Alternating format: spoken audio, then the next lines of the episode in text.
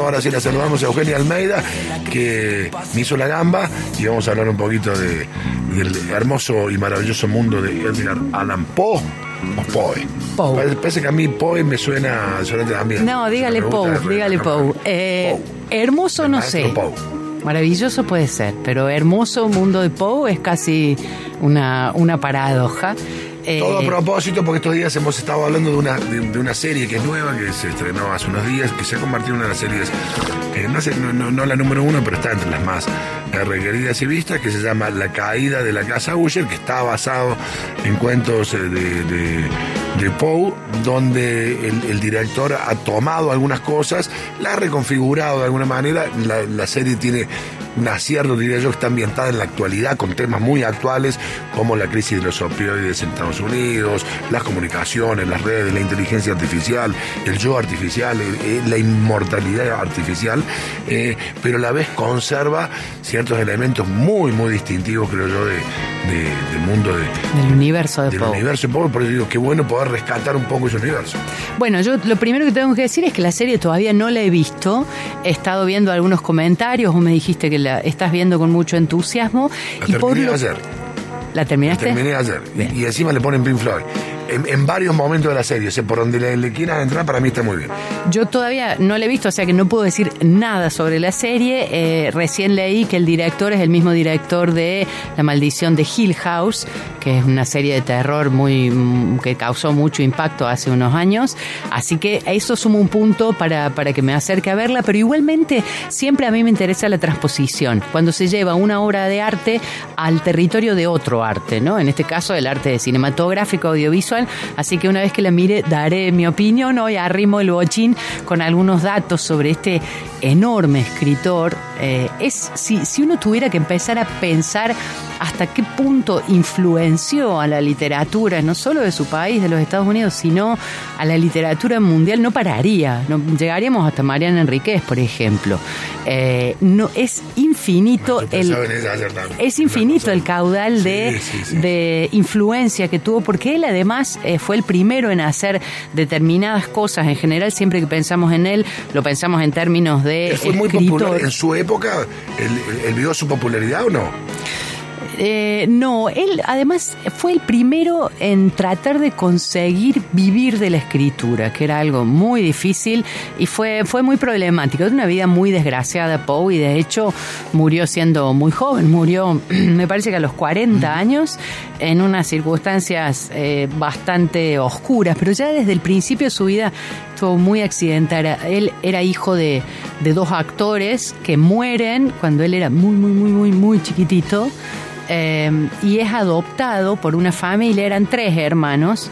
Uno de sus hermanos va a vivir con sus abuelos y él y su hermana son adoptados eh, por otras familias. La familia que la adopta es la familia Alan. De ahí el, el doble apellido, ¿no? Alan es el nombre, el apellido de su padrastro y Poe el apellido de su padre. Pero ahí, bueno, ya, ya empieza problemáticamente. Una cosa interesante es que esta familia, la familia Alan, lo lleva a vivir a Inglaterra, donde él estudia un tiempo siendo niño, adolescente. Y ese entorno de Inglaterra y el, el- contacto con ciertas corrientes artísticas, con ciertas leyendas, con ciertos rituales, también va construyendo eh, su mundo. Cuando tiene 18 años, Poe se alista en el ejército de los Estados Unidos y es también ese mismo año cuando publica su primer libro de poesía. Yo les voy a dar solo algunos datos, porque la vida de Poe es un cuento de Poe. O sea, si quieren, hay un detalle atrás del otro que son eh, realmente de alto poder narrativo. Reciente decía que bueno, su muerte fue muy particular, él murió cuando tenía 40 y la causa de la muerte finalmente nunca ha sido asentada del todo.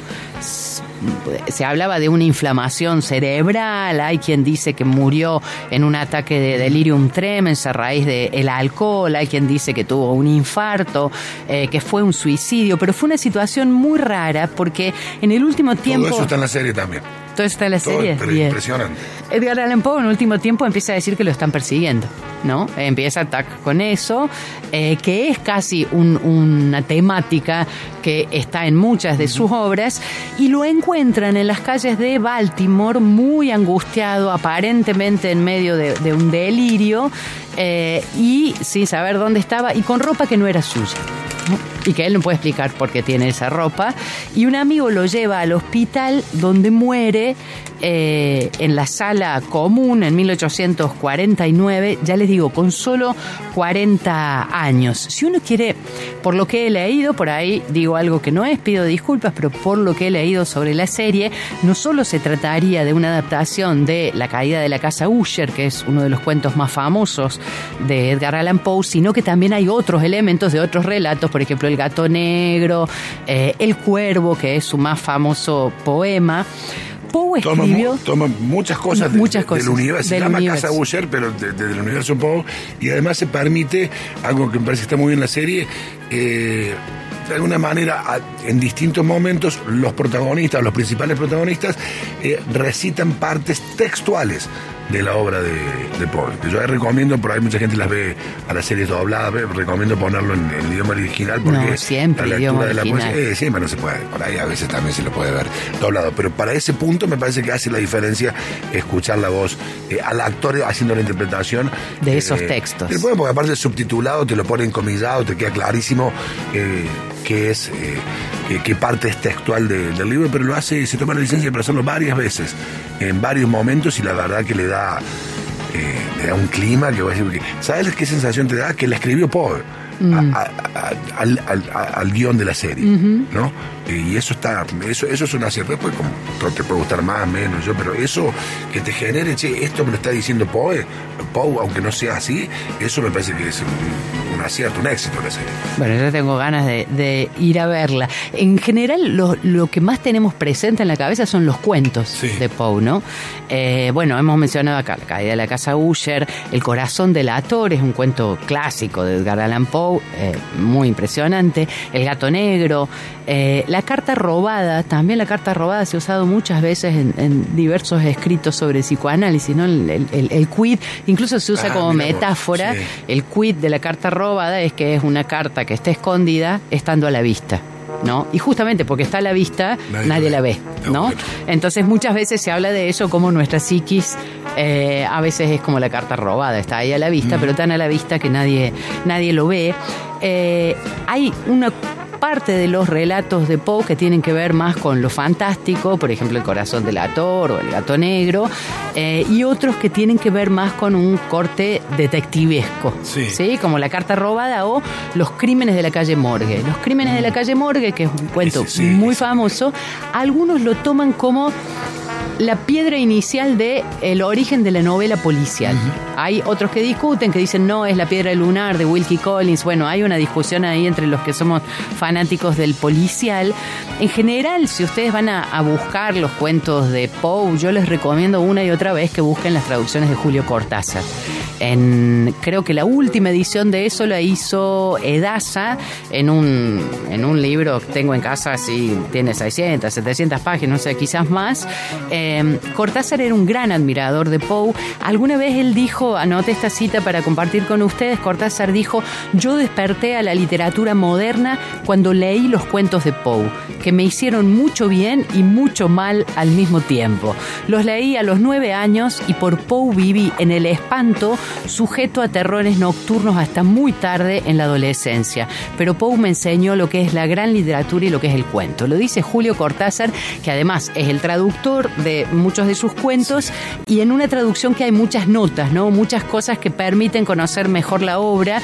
Creo que somos muchos los que conocimos a Poe a esa edad. Yo eh, lo leí gracias a una profe de castellano que se llamaba Marilyn y que un diciembre me prestó los cuentos completos, volumen 1 y 2 para el verano de Poe. Fue un verano un poco terrorífico, pero tenía 10 años, yo se lo eso que, mucho. que decía Cortázar, de que para bien y para mal, eh, también la serie te lo refleja, ¿no? Eh, por estar viendo y después, y, en otro momento decir, che, esto me está trayendo algún problema, estoy empezando a ver gente muerta, ¿no? Propia, no, no, no, no de la serie, o sea, eh, está eso también está muy bien representado. Y lo de lo sobrenatural, porque lo de la casa Usher tiene un toque eh, sobrenatural, pero está puesta, dirán los redondos, usa sal de sobrenatural, pero sin abusar. Está puesta en los condimentos justos, no es una cosa que de golpe te aparece un hombre alado, que de dónde salió esto. No, no, está puesto justo y, esa dosis bien, bien puesta está, se mantiene hasta el final. Nunca tiene de más lo sobrenatural. La caída de la casa Usher es posiblemente uno de los cuentos más adaptados. Sus libros yo estaba eh, tratando de recuperar, estuve como buscando porque me acordaba muy bien de una película que me había hecho daño cuando era chica con Vincent Price. No sé si se acuerdan de aquel viejo actor, Vincent Price, que aparecía siempre en Viaje lo Inesperado. Eh, los sábados a la noche te daban una película y eh, yo la que vi con él, que era, para mí Poe es la cara de Vincent Price, era El Pozo y el Péndulo. Pero también Vincent Price trabajó en La Máscara de la Muerte Roja. Esas son adaptaciones de los años 60. Hay quienes, los que saben de cine, dicen que son las mejores adaptaciones hasta ahora. Y vi también que en la misma plataforma de Netflix hay una película que se llama Los Crímenes de la Academia, una película del año pasado dirigida por Scott Cooper, que está basada en la novela The Pale Blue Eye de Luis Bayard. ¿Qué es lo que cuenta Bayard en esta novela? Bueno, agarra la figura de Edgar Allan Poe que eh, tuvo un breve paso por la Academia Militar West Point en 1830, de la cual aparentemente lo expulsarían. Toma ese dato de la realidad y a partir de ahí lo expande y lo que hace es esta película que se llama Los Crímenes de la Academia. Entonces es una película totalmente ficcional, pero que pone a Poe, un joven Poe, como un personaje más que está investigando, así que también esa la anoté para, para mirar. Sí, y uno más, que, digo, a propósito de esa que, que vos decís Netflix, el punto a favor de, digo, uno, a estas plataformas que son del mainstream, que se manejan solo con algoritmo, bueno, que, que tenga algo, porque es de producción propia, de producción de Netflix, con una producción costosa, con un buen elenco, todo basado en, en Poe, me parece que es un punto a favor, digo, en, todo ese ecosistema de cosas que tiene para ver, que es una maraña, que hay que saber buscar, esto está bien porque te lleva, te lleva a ese universo, aunque sea que no te guste, pero de alguna manera te remite eh, a conocer a mucha gente que seguramente por ahí no tiene una aproximación con Poe, poder eh, saber que existe una persona que se llama Edgar Allan Poe y pensaba esas cosas hace mucho. Pensaba esas cosas, pobre Edgar. Em, después, buscando un poco más, encontré eh, algunas repercusiones musicales, canciones que conocía y que no conocía, que tienen que ver con canciones o homenajes con la figura de Edgar Allan Poe. Por ejemplo, en la portada de El Sargento Pepper y su banda de los Corazones Solitarios, una de las figuras que está ahí en ese tumulto de gente que ellos admiraban es justamente Edgar Allan Poe.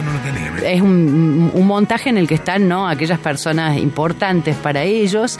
Después, por ejemplo, The Cure hizo una canción que se llama Just Like Heaven, que está basada en el poema Annabel Lee. ¿sí? Es uno de los poemas más conocidos de Edgar Allan Poe. Y es un temazo de Cure. Después, el grupo Siouxsie and the Banshees eh, hizo un tema que se llama Entierro Prematuro, que está basado en el cuento de Edgar Allan Poe, que tiene el mismo título, Entierro Prematuro. Hay una, una canción interpretada por Neil Diamond que se llama Dan Too Soon y donde va mencionando personalidades que habrían muerto antes de tiempo para lo que uno quisiera y entre esas personalidades menciona a Poe. Pero también el grupo Alan Parsons Project hizo canciones dedicadas a Poe en su disco eh, Tales of Mystery and Imagination, por ejemplo, de Raven, El Cuerpo, con colaboraciones, está, aparecía allí Orson Welles haciendo de narrador. O sea que eso también es algo para ir a rastrear. Iron Maiden hizo una canción que se llama Murders in the Rue Morgue, los crímenes de la calle Morgue, eh, que está en su disco Killers. La banda argentina Los Tipitos tiene una canción que se llama Campanas en la Noche, ah, quizás la conoces, está basada en el poema el Cuervo. Y por último, para terminar este, este recorrido, Lou Reed en su álbum The Raven, El Cuervo, del año 2003, rinde homenaje a la obra de Edgar Allan Poe y justamente lo menciona, lo estamos escuchando allí por atrás, menciona con nombre y apellido a este autor. Hay mucho más. Yo busqué solo algunos. Qué ¿eh? lindo, qué lindo, qué lindo volver a escuchar esto, eh, ver la serie y después escuchar la lista del Y después hacer la lista completa. Playlist propio.